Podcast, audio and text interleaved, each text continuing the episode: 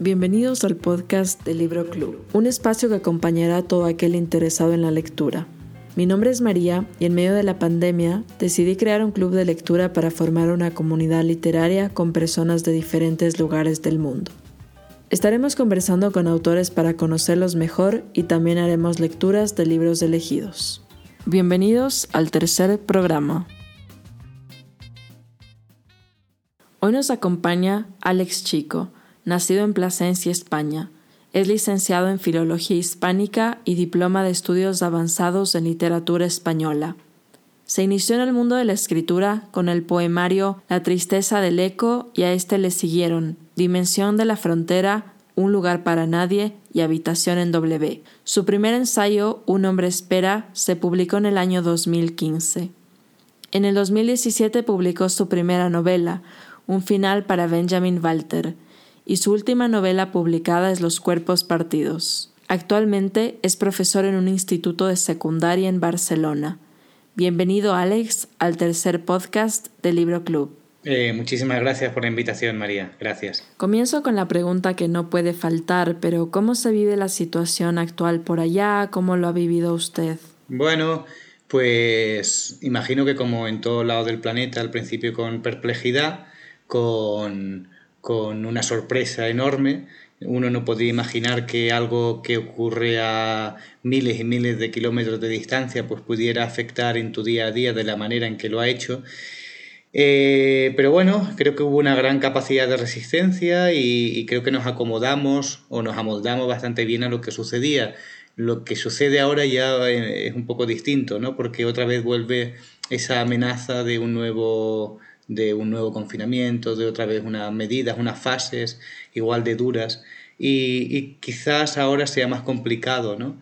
Porque uno ya ha probado otra vez haber vuelto a una, a una vieja nueva normalidad, ¿no? Por decirlo así, y, y, ahora pues sí que sería un poco más complicado volver a vivir lo que pasamos en, en marzo, en abril y en mayo, ¿no? Por mi parte, pues bueno, pues, pues como un poco como todo el mundo, ¿no? Al principio con esa perplejidad, eh, y bueno, y acostumbrándote a, lo que tenías un poco a tu alrededor, ¿no?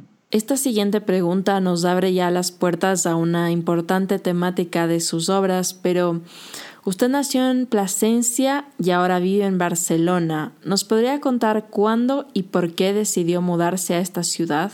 Bueno, eh, Barcelona siempre había sido una ciudad muy importante para mí.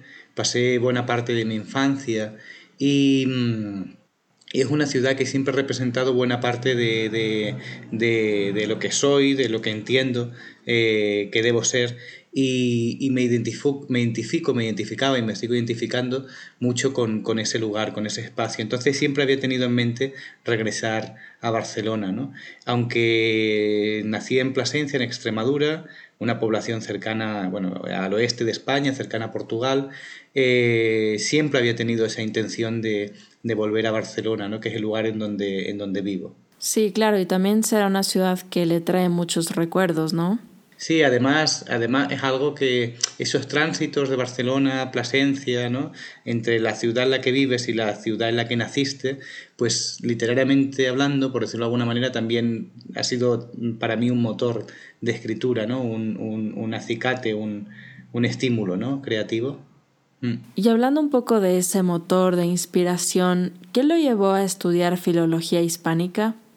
Bueno, imagino que con la misma torpeza, ingenuidad y miopía que todos, el de tratar de ser un escritor, ¿no? Eh, cuando eso ya lo de, cuando en las primeras clases ya te quitan un poco el, el bueno, pues que, que a nadie se, se, tiene que meter en filología, ¿no? Eh, para ser mejor escritor, pues, pues bueno, pues uno intenta mm, aclimatarse a lo que hay, ¿no? Esa fue la primera, la primera razón y sobre todo también por una cuestión estrictamente literaria. Me interesaba mucho la lectura, me interesaba mucho la literatura, quería buscar algún tipo de, de formación que de alguna manera me permitiera eh, marcar una cronología, distinguir épocas, eh, periodos, eh, que me diera una formación un poco más académica de todo eso.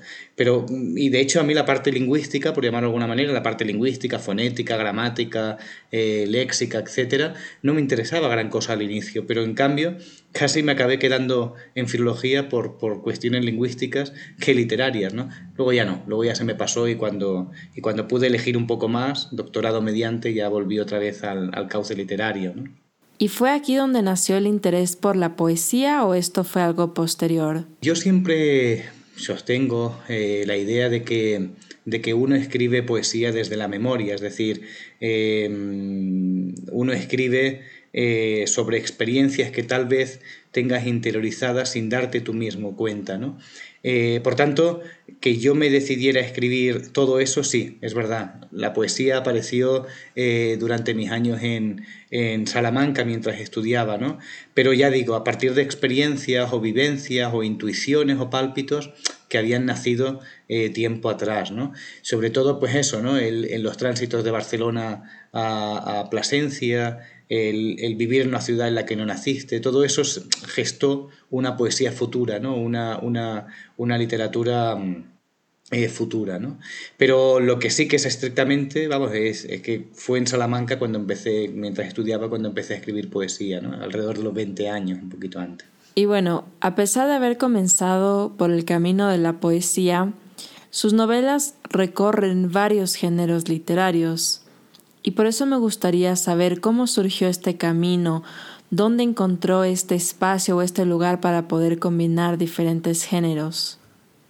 Bueno, eh, eso surgió como consecuencia de una imposibilidad o como, como ser consciente de que, de que eh, a, algo no llegaba y que debía eh, tratar de ajustarlo a mi modo si es que quería narrarlo, ¿no? O dicho de otra manera, eh, intenté escribir lo que, lo que yo era capaz de, escribir, por intereses lectores, por gustos literarios, etc. ¿no? Soy un lector bastante asiduo del ensayo, no, no un ensayo más o menos académico, ni un ensayo eh, filológico estrictamente, sino un ensayo mucho más permeable, novelesco incluso, eh, narrativo sobre todo. ¿no? Entonces pensé que que, por ejemplo, en el caso de lo de Porbow y, lo de Walter Benjamin, pues la primera idea que yo tenía era, era escribir una, una ficción pura, ¿no? Una novela en donde, en donde de alguna forma pues eh, yo narrara con voz de, autor de novela negra, pues las últimas horas ¿no? de Benjamin con, con Vida por Bow. ¿no? Como yo me di cuenta de que no era un gran lector de ese tipo de literatura, y, peor aún, ¿no? era, era, bastante, era bastante mal escritor de novela negra, entonces pensé en qué hacer con todo ese material, con todo ese paisaje, y traté de ajustarlo un poco a mis propios intereses. Y bien mis intereses están pues eso, mezclar diferentes géneros, ¿no? Que, que, que todo, todo, lo que nos rodea es narrativa. Por tanto, a veces podemos eh, enfocar esa narrativa en el ensayo, a veces esa narrativa está en la poesía, a veces esa narrativa está en la crónica, ¿no? Al final es una cuestión de, de, de narrativa múltiple, entonces uno pues elige, dependiendo lo que quiera contar y cómo quiera contarlo, un género u otro, ¿no? Pero lo que tengo claro es que, es que la cuestión de géneros cada vez debe ser mucho más moldeable, mucho más permeable, mucho más eh, anfibia, ¿no? Sí, claro. Y antes de adentrarnos un poquito más en la novela Un final para Benjamin Walter, me gustaría preguntarle qué le motivó a ser profesor de secundaria, a estar cerca de jóvenes. Bueno, eh, se juntaron muchos factores. Por ejemplo, eh, dar clase en secundaria me, me permitía volver a, vivir en Barcelona. Eh, la cuestión territorial, ya sabes que para mí es muy importante, la cuestión geográfica y, y, como decía antes, la vuelta a Barcelona era prioritario, ¿no? Pero buscando un trabajo, un tipo de trabajo en donde yo pensara que podría hacerlo bien. ¿no? Yo tengo la, la, llevo ya 15 años dando clase y yo tengo la, absoluta convicción de que la literatura no se enseña, la literatura se transmite. ¿no? Y, y, en esas estamos. Mientras yo sea capaz de transmitir todo eso, eh, de aportar eh, una parte de mis propias emociones lectoras con, con alumnos, pues seguiremos ahí, ¿no? Dando, dando clases. Es decir, los motivos que me llegaron a ser profesor son los que intento mantener hoy en día para seguir siéndolo, ¿no? Muy bien, y ahora sí, llegando un poquito a su novela Un final para Benjamin Walter, ¿de dónde nace el interés por esta figura, por Walter Benjamin, el filósofo alemán? Pues por una razón, bueno, tenía un, era un par de razones, diría, ¿no? Eh, una razón universal y otra razón local, ¿no?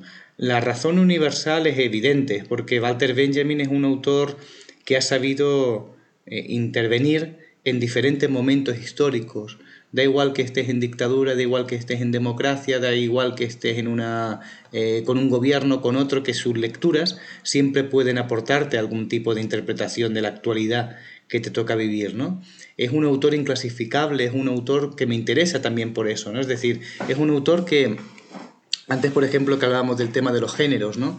Eh, Walter Benjamin también jugaba mucho con, esto de los géneros, ¿no? Porque buena parte de sus obras también son, eh, son piezas que cuesta mucho ubicar en, una balda de una librería o de una biblioteca, ¿no? Por ese lado me interesaba y sobre todo por ese pensamiento lúcido de saber leer cualquier época más allá de, su propia actualidad, ¿no? Eso me interesó muchísimo y además es un autor que si lo piensas eh, nunca ha estado eh, del todo, del todo de moda, pero nunca ha dejado de ser alguien eh, presente en, diferentes momentos, ¿no? Es decir, a lo mejor no sale en el recuento del top 10 de los 90, ni el top 10 de los 2000, ni, pero siempre, siempre ha estado año a año allí, ¿no?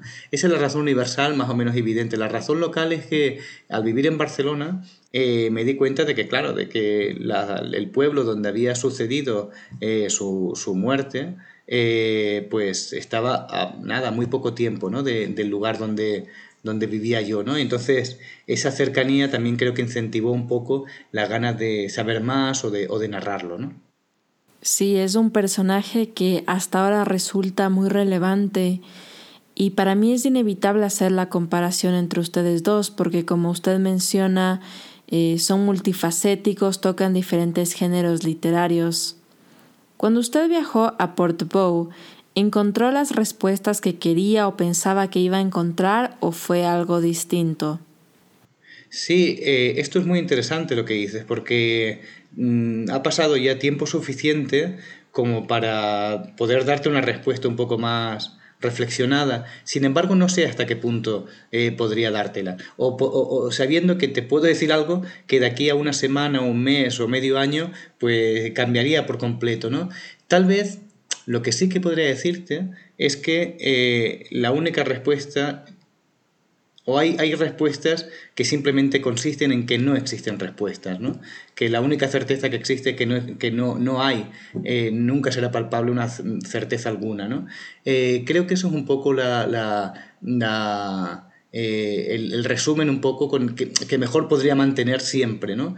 Ahora, es verdad que buena parte de las cosas, de los asuntos preconcebidos que yo traía por Bow, de las preguntas que yo quería responder una vez estuviera allí, creo que no se resolvió ninguna, pero no se resolvió ninguna no para acotar la historia, no para disminuirla, sino para ampliarla hacia otros territorios eh, que no había planeado al inicio. ¿no? Entonces, mm, es como si esa carencia, en lugar de, disminuir la historia, pues todo lo contrario, la amplificara, la disparara hacia otros muchos lados, hacia otras muchas historias, eh, hacia otros muchos nombres y apellidos de gente que no, que no sabía de ellos al inicio. ¿no?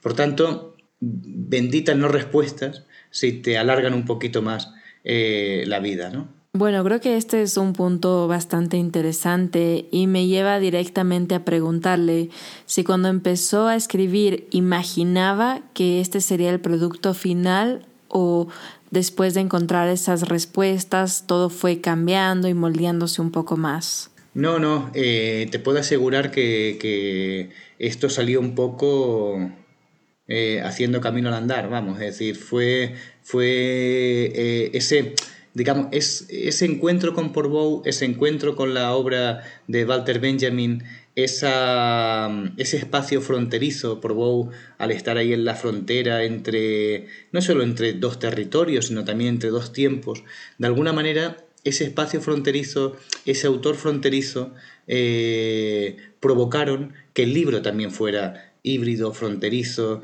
eh, limítrofe, ¿no? Pero eso es algo que supe una vez estuve allí. Eso es algo que, que, me di cuenta mientras me documentaba, mientras viajaba al pueblo, mientras tomaba notas, mientras subrayaba pasajes de Walter Benjamin. Por tanto, es algo que, que me di cuenta que debía ser así, pero una vez que lo estaba componiendo, ¿no? Eh, quería que la estructura del libro fuera coherente, ¿no? Como me ha pasado con este segundo, que fuera coherente con lo que estaba narrando, ¿no? Si, si Portbou era un lugar limítrofe, eh, si Walter Benjamin era un autor fronterizo, también yo tenía que crear una estructura fronteriza o limítrofe, como me ha ocurrido con el, con el siguiente libro, ¿no? Pero es algo, ya digo, que no era preconcebido, mi idea inicial, ya digo, que no era, no era más que construir una torpe eh, novela policíaca mm, escrita por alguien que no tiene esas herramientas, pero luego ya digo, varió, varió un poco el, la estructura, el tono, el cometido, pero una vez, una vez que, transitaba el pueblo y una vez, o cada vez que leía eh, más y más a, la obra de Walter Benjamin. ¿no? Y bueno, si bien este libro toca mucho la migración física, no deja de lado la migración emocional. ¿Cómo usted puede llevarlo esto a su propia vida al ser también alguien que ha migrado, por ejemplo, el desarraigo, la búsqueda de ser? Porque esto es algo que está muy presente dentro de la obra. Claro, eh, yo creo que uno a veces, los encuentros que uno tiene en la vida, eh, a veces pensamos que son puro azar y que son pura casualidad. Y yo creo que no que, buena parte de los encuentros que suceden en nuestra vida eran eh, eh, encuentros para los que llevábamos preparándonos mucho tiempo antes, ¿no? Entonces no hay tanto azar, no hay tanta casualidad, eh, no hay tanta magia, por decirlo así, en esos encuentros. Es que de alguna manera o de otra, consciente o inconscientemente, todo eso lo hemos provocado, ¿no? lo que sí que es verdad es que a mí me interesa mucho el pasado si es que te sirve para para entender el presente, ¿no? Eh, como clave, como, como, como respuesta, ¿no? A entender un poco mejor por qué eres como eres, ¿no? Con esto es igual, es decir, es, es inevitable que yo acabe hablando de emigrantes en los cuerpos partidos, es inevitable que yo acabe hablando de Walter Benjamin, o era inevitable también que acabara hablando de Portbou, si yo también he pasado media vida, pues, eh, migrando de un lado de, a otro, y, como muy bien decías tú al principio, ¿no? Como decía, muy bien comentaba, ¿no? Esto de, es más bien una cuestión puramente emocional, sentimental, es decir, es aquello que de alguna manera ha configurado tu educación sentimental, ¿no? Y lo que haces en la vida básicamente es encontrar o encontrarte o reunirte con esas cosas para las que llevas preparándote eh, media vida antes, ¿no? Entonces, mm, mm, por resumir un poco todo lo que te comento, es la idea de que, de que era inevitable que yo me acabara encontrando con esos espacios o con esos personajes, ¿no? Claro, es una novela que toca algo muy personal y se acerca mucho a su propia vida. Y no puedo dejar de pensar en el deterioro del tiempo. ¿Cómo ha sido plasmar esta idea en la novela?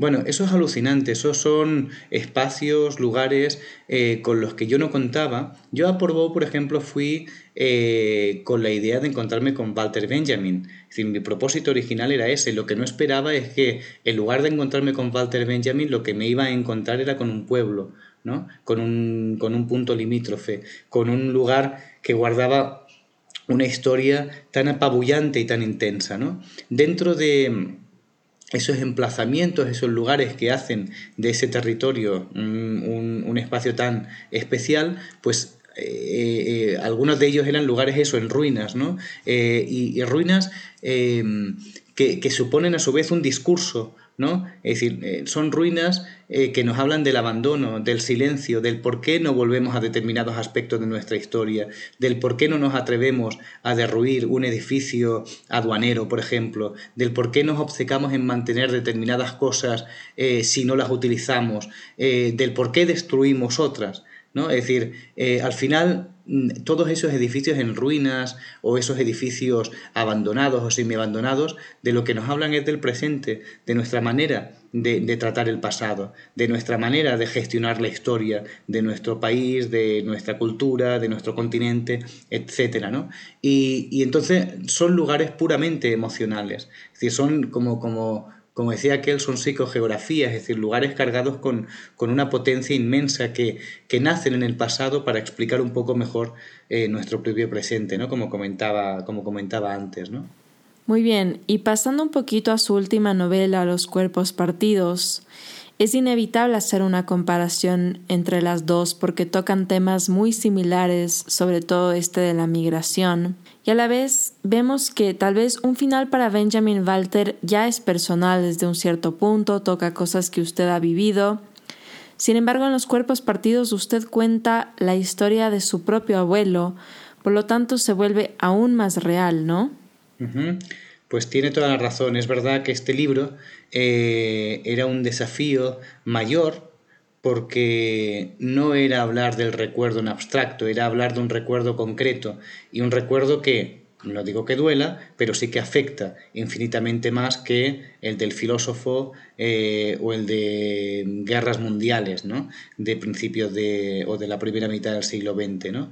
Entonces aquello fue también un desafío, porque era hablar también de buena parte de los temas que había comenzado tratando en, un final para Benjamin Walter, pero, pero desde la perspectiva personal, familiar, íntima, ¿no? En donde... Eh, los testimonios que uno empleaba no eran tanto sacados de, libros o de documentales o de películas o de lo que sea, sino de a través de, familiares inmediatos, cercanos. ¿no? Entonces eso fue un desafío mucho mayor porque te enfrenta a, a, conflictos o temas con los que a veces no es fácil lidiar cuando uno escribe, como puede ser el pudor, como puede ser qué cuentas, qué no cuentas, hasta qué punto algo familiar, personal puede resultar importante, hasta qué punto algo concreto y privado puedes universalizarlo, es decir, el desafío, por llamarlo de algún modo, era, era mucho mayor.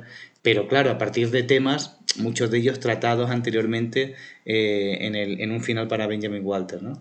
Y bien, antes de continuar con la entrevista, me gustaría leer un pequeño resumen de los cuerpos partidos. Durante la década de los 60, muchos trabajadores españoles abandonaron su lugar de origen y buscaron empleo en Europa. Tiempo después, con la crisis del petróleo y el auge de los movimientos xenófobos, algunos emprendieron el camino de regreso. Sin embargo, no todos volvieron a su pueblo natal, sino a una zona intermedia que ya había servido como ciudad de acogida años atrás, Barcelona. Esta novela relata uno de esos trayectos, el que emprendió Manuel Chico Palma desde un pueblo de Granada hasta una pequeña localidad de la frontera franco-belga. La narración se va ramificando hasta convertirse en una historia coral, en la que se abordan los conflictos que plantea cualquier proceso de desplazamiento, y la personalidad escindida de quien los lleva a cabo. Personajes fracturados entre la nostalgia y la amnesia, el pasado y el presente o la realidad y la ficción, y que a su manera cumplieron con aquella frase de Manuel Carrer, promete decir la verdad y miente lo mejor posible. Y bueno, al ser una historia más personal, debe haber tocado diferentes aspectos dentro de usted, diferentes partes. Y algo que me llama la atención es por qué decidió contar esta historia de su abuelo, de dónde nació el deseo de hacerlo. Bueno, eh, hay varios motivos. Pienso que hay varios motivos. Es decir, em, eh, eh, hay un motivo, mm, mm, una razón personal, y es que em, se trataba de reconstruir la vida de alguien ausente, es decir, alguien a quien no conocí porque murió dos años antes de que yo naciera, ¿no? Eso, más allá de una cuestión enteramente afectiva o personal o familiar, ¿no? que, por la que pueda sentir más, es verdad que narrativamente hablando también es interesante porque es, es intentar reconstruir eh, a alguien que forma parte de ti y sin embargo no conociste. ¿no? Eh, creo que ese es uno de los motivos que como, que como, como estímulo narrativo era muy atractivo en ese sentido, ¿no? muy, muy interesante, ¿no? más allá, insisto, de las razones puramente familiares o el interés eh, que me generaba todo eso. ¿no? En ese sentido, eh, me daba cuenta de que, de que reconstruir la historia de mi abuelo era también la, reconstruir la historia de mis padres conmigo, de mi hermano, etc. ¿no? Y a la vez la de, la de todo un país, ¿no? La de toda una nación, la de toda una cultura, ¿no? Eh, y eso, eso también era algo que me apetecía, ¿no? Y, bueno, y la tercera razón y la más simple y la más mundana es porque me hago mayor y, tal vez ahora soy más consciente de que tengo memoria, ¿no? Y, quería fijarla, eh, quería fijarla de otra manera eh, y con otra necesidad que antes no tenía. Esto también me lleva a pensar un poquito eh, en mi experiencia cuando leía este libro. Pensaba en que pasa muy rápido de lo individual a lo colectivo si bien está hablando de la experiencia de su abuelo, muchas personas se deben haber sentido identificadas porque lo vivieron y dado este contexto en España también debe haber pasado. ¿Este también fue uno de los factores que motivó a escribir esta obra? Totalmente, un poco por lo que le comentaba antes, la idea de que para mí la reflexión sobre el pasado es una buena manera, una buena forma de entender un poco mejor nuestro presente, ¿no? A mí me gusta definir la novela de los cuerpos partidos como una metonimia, como una parte por el todo, es decir, uno explica algo, que en este caso es algo familiar, privado, íntimo, personal, para también dar cuenta eh, de, pues, de, algo mucho más amplio, ¿no? Que puede ser la historia de un país, la historia de una región, la historia de una ciudad, o puede ser eh, eh, temas mm, tan Em, tan, tan sujetos al ser humano como puede ser la migración, los traslados, los tránsitos, etc. ¿no? Me gusta mucho este tipo de historias, por llamarlo de algún modo, de experiencias que en su nimiedad, en su, en su simplicidad, en su...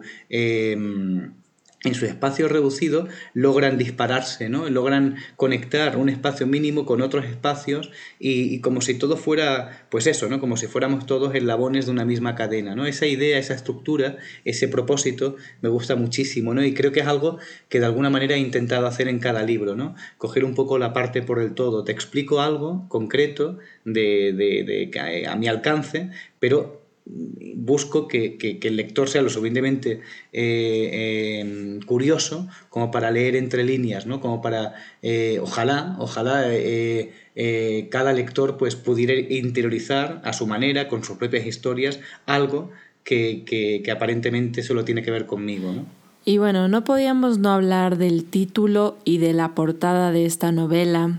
Para mí el título es perfecto porque Creo que todos los que hemos migrado nos hemos sentido así alguna vez, como partido fragmentado que no es de aquí ni es de allá. Incluso me pongo a pensar en esta como doble vida, ¿no?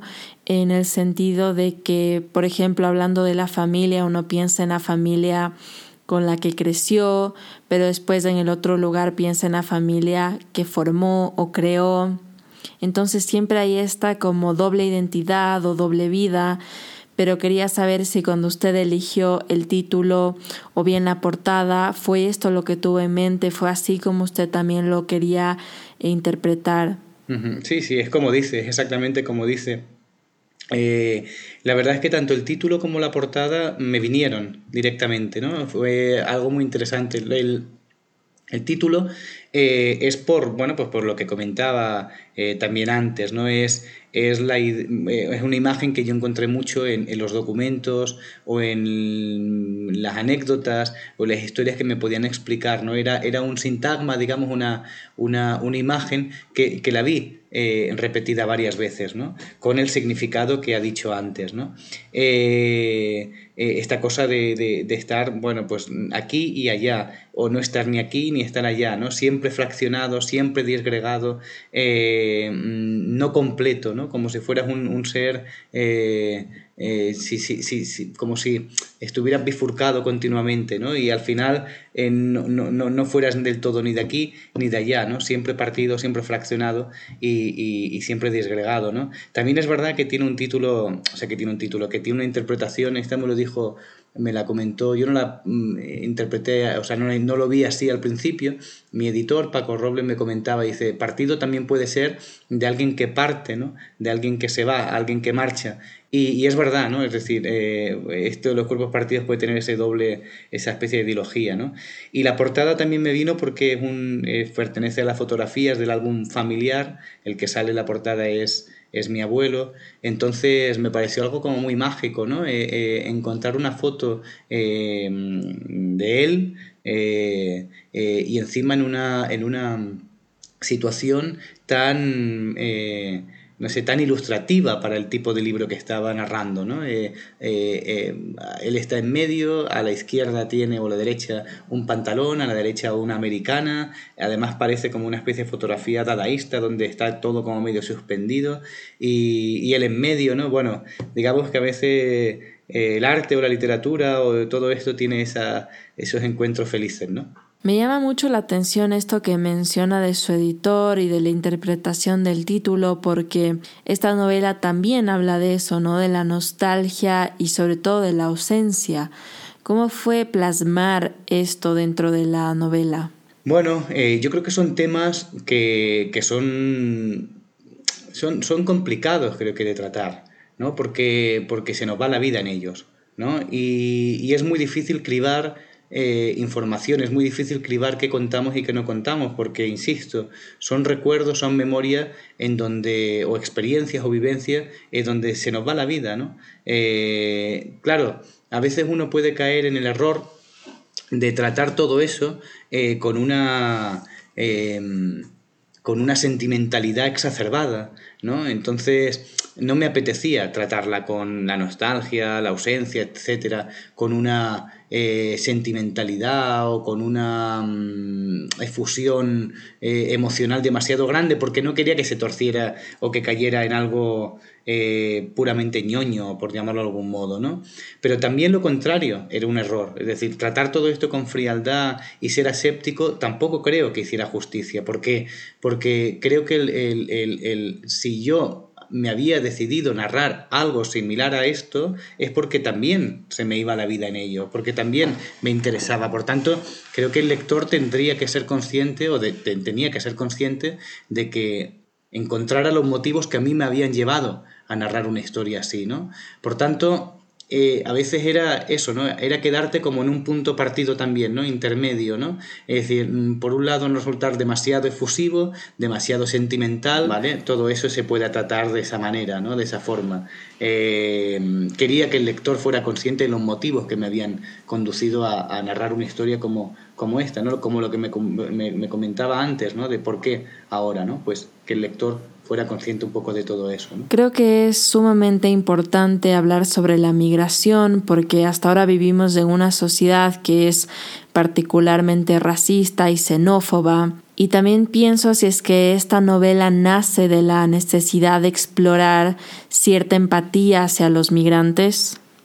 Sí, está muy bien visto en ese sentido, porque mm, yo, mm, mira, eh, a mí me interesa mucho la sociedad eh, como, como, como, tema narrativo. Lo que no significa que me considere un autor social, ¿no? Es decir, porque buena parte de la, de la literatura social que he leído, eh, una parte digo, es muy maniquea, es muy de, de, contrastes, de buenos y malos, de blancos o negros, de izquierdas o derechas. Yo soy un gran defensor del matiz, del punto intermedio o de al menos eh, intentar ver varias perspectivas, ¿no? Pero insisto, a mí me interesa mucho la sociedad, ¿no? Entonces es inevitable, de alguna manera, que uno trace eh, paralelismos con la actualidad, con, la, con lo que le ha tocado vivir, ¿no? Eh, el libro no nace como, como, una defensa o como un alegato o como, o como mm, o como un homenaje eh, a, pues a, estas nuevas migraciones. No, no, es eso exactamente, es simplemente darnos cuenta de que eh, a veces no es que olvidemos, es que somos desmemoriados y es que eh, em, nos es más fácil a veces callarnos cosas para no tener que dar explicaciones, ¿verdad? Entonces, mm, me, me, gusta que el lector, no como algo... Constante por parte mía, sino por su, por su lado, pues fuera capaz de establecer esos nexos con la actualidad, es decir, con su propia vida, con lo que ve en la tele, con lo que ve en la calle, con lo que ve en una costa, etcétera, ¿no? Entonces, por ahí, y aquí te hablo ya más como lector que como autor, por ahí sí que veo que puedes establecer nexos, ¿no? Es decir, el, el pasado otra vez para establecer conexiones con el presente. Y por supuesto que era inevitable eh, pensar que si no somos conscientes de que tanto da una emigración desde Grecia, no sé dónde, o desde Libia, no sé qué, o desde un pueblo del sur de Granada, de la península, a, Alemania en los años 60, si no pensamos que todo eso forma parte de un mismo movimiento, de una misma cadena, es que no habremos entendido absolutamente nada. Si no sabemos que los exiliados de los años 36 al 39 son los mismos que los exiliados de otras épocas y en otros lugares, es que no habremos entendido absolutamente nada. Si, si un país tan dado a la emigración, tan eh, que, bueno, pues que ha tenido tantos trabajadores que se han ido fuera como España, eh, ahora no es empático con los trabajadores que llegan, es que directamente somos imbéciles. Y bueno, ahora vamos a dar paso a nuestra otra sección que es preguntas de los lectores. Bueno, la primera pregunta que le han dejado es, a pesar de que el tono poético sigue presente en sus novelas, ¿qué le hizo pasar a escribir novelas en vez de escribir exclusivamente poesía? Sí, eso, es también una buena pregunta porque ah, eh, a ver, contaré algo más o menos personal, por no revestirlo de, tanta literatura. Yo mm, siempre he pensado que si escribía desde que era pequeño, más o menos, desde que tenía, yo qué sé, vamos a decir, 15 años, 16 años, eh, siempre he pensado que mi, mi, puerta de entrada a la literatura era la novela. Es decir, yo siempre estaba obsesionado con escribir novela. ¿no?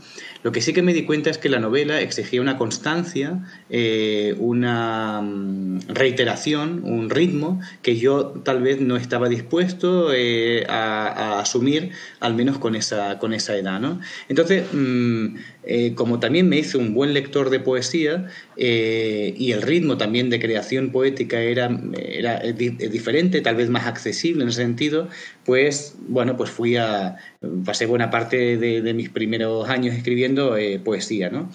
Y, luego, de un tiempo a esta parte, de una forma muy natural, así como llegué a la poesía de forma muy natural, también aquí en ese sentido, pues de forma muy natural, pensé, dije, bueno, eh, tal vez a lo mejor yo no soy un autor de novela de ficción pura, pero sí a lo mejor puedo ser un autor que intente volcar buena parte de los géneros literarios que más le interesen para contar una historia. ¿no? Para mí, yo siempre he tenido muy claro que uno, o, uno de los consejos que puedo dar, de, mm, si alguien me lo pidiera, eh, sobre cómo escribir sería ese, ¿no? es decir, eh, tener una historia y buscar la mejor manera de explicarla, de contarla o de narrarla, ya está. ¿no? Entonces, bueno, mm, me gustan mucho las historias, me gusta mucho lo que me puedan explicar, busco la mejor manera de, de narrarla. ¿no? Si esta vez ha sido con algo más cercano a una novela, lo novelístico, etcétera, pues perfecto, pero a lo mejor podía haber sido con un libro de, relatos o, un libro, o, de, de crónicas simplemente, ¿no? También preguntan, ¿cuánto tiempo ha invertido en investigar para sus novelas? Bueno, esto es muy interesante también porque a mí me ocurre una cosa y es que yo tardo ah, mucho a la hora de documentarme, pero no tanto porque realice una documentación em, estratosférica o extraordinaria. No, no es tanto por eso. Es, verdad que me gusta documentarme lo mejor posible, pues un poco para eh, respetar un poco la verosimilitud, etcétera. Principalmente si tardo bastante es porque disfruto mucho en ese proceso de documentación. ¿vale? Es decir, mm, puedo estar perfectamente, eh, no sé, dos años documentándome sobre un libro y escribirlo en dos, cuatro meses. ¿no? Es decir, el proceso de elaboración, el proceso de laboratorio, el proceso de documentación para mí es muy largo.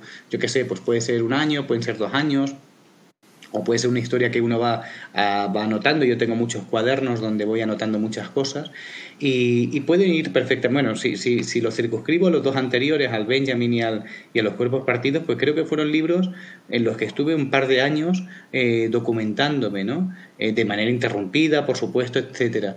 Pero ya digo, porque disfruto mucho con la documentación, porque es cuando me di cuenta de cómo una historia puede disgregarse, puede unirse a otras cosas que no planeabas, cómo, cómo la, esa documentación o esa narración que uno ya empieza a imaginar, pues eh, se mm, enlaza con, con, otro tipo de cosas, otro tipo de historias, cómo, cómo a veces funcionas como un imán ¿no? de, de, de historias ajenas que rápidamente incorporas a tu libreta. Y ya digo, mm, por decir algo, puedo estar eso, un año, un año de documentación y un mes de escritura, o dos años de documentación y dos meses de escritura. ¿no? Alguien también pregunta, ¿cómo ha aplicado el campo de la filología dentro de sus obras? Bueno, no lo sé. Esto es algo que no, me he planteado. Eh, yo creo que hay un, bagaje cultural, literario, que tal vez si no hubiera estudiado una carrera como filología, pues, pues no, no, no, ahora mismo no podría acceder ¿no? En, en, mis libros. ¿no?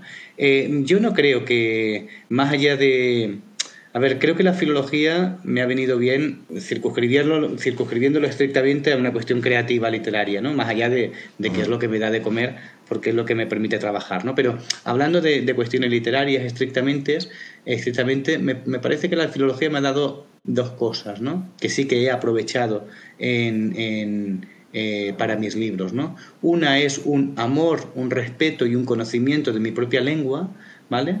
y, la otra es un conocimiento mayor eh, de mi propia literatura, ¿no? de, la, de, la, de la literatura, por decirlo así, eh, en castellano. ¿no? Eh, ahora bien, son dos cualidades que perfectamente podría haberlas experimentado sin haber cursado una materia como filología, pero lo que es cierto es, que ha sido gracias a esa carrera que me ha hecho redundar un poco en estas dos cosas que te digo. Claro, y también preguntan, ¿cómo ha sido el proceso creativo? ¿Planifica detalle antes de escribir o empieza con un esquema básico que después va complementando? Bueno, eh, mira, mm, la, la documentación es muy importante, ¿vale? Pero la documentación, en mi caso, siempre ha sido un punto de partida, no un punto de llegada. ¿Vale? Es decir, eh, em, si uno tiene demasiada documentación, si uno maneja demasiada información, ¿vale? Y asume demasiada información, corres un riesgo. Y es que eh, no mm, te permita luego lanzar hipótesis, conjeturas, probabilidades, es decir, no puedas coquetear con la ficción. Creo que es bueno saber eh, hasta dónde llega la documentación, que la documentación sea un punto de partida, no un punto de llegada, porque no creo que mis novelas pretendan eh, o mis libros pretendan dar respuestas eh, inequívocas o respuestas inamovibles, todo lo contrario, ¿no? Por tanto, con la documentación hay que tener un poco un eh, una, una, una, cierta vigilancia, ¿no? Eh, utiliza aquello que te dé pie, que te arranque, ¿no? que, sirva como motor de escritura, pero no como algo que te acabe bloqueando, porque si no, mm, acaba siendo lo que escribas un, un ensayo más o menos académico con, con, con, con hipótesis, o sea, con tesis y antítesis y síntesis y, todo perfectamente estructurado. Y el tipo de libro que a mí me interesa no, no está tan estructurado, no es tanto de pregunta-respuesta. ¿no? Documentación solo siempre que te dé pie a, a, que la realidad se dispare, nada más. Y cribar lo máximo posible. Y bueno, ya para terminar, siempre me gusta concluir con la pregunta de cuáles son los planes o proyectos que están por venir. Bueno, eh, literariamente hablando, eh, tengo dos libros ahora que estoy ultimando, ¿no? dando las últimas versiones y tal. Eh, uno es una recopilación de, artículos donde trato el tema del lugar y, la escritura, es decir, la relación entre territorio y, literatura.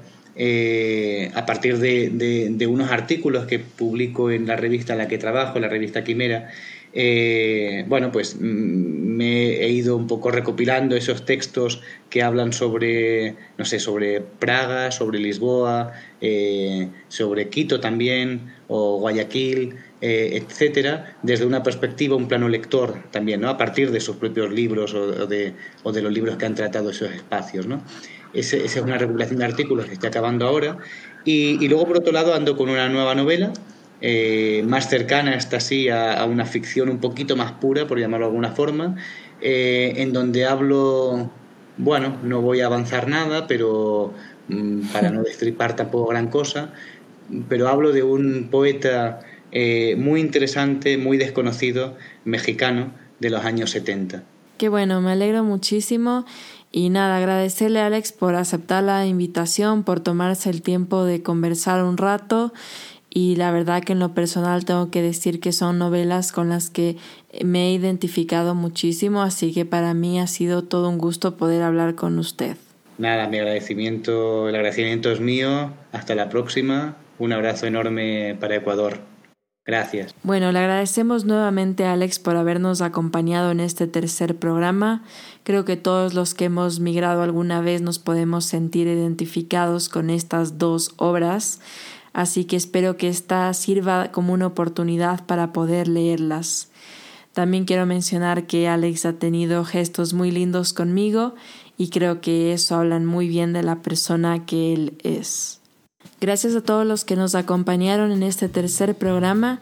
Ya saben que la idea es continuar con este tipo de entrevistas y también ir haciendo lecturas de libros elegidos. Los que quieran unirse al club ya saben dónde pueden hacerlo. La cuenta en Instagram es arroba libro raya baja club.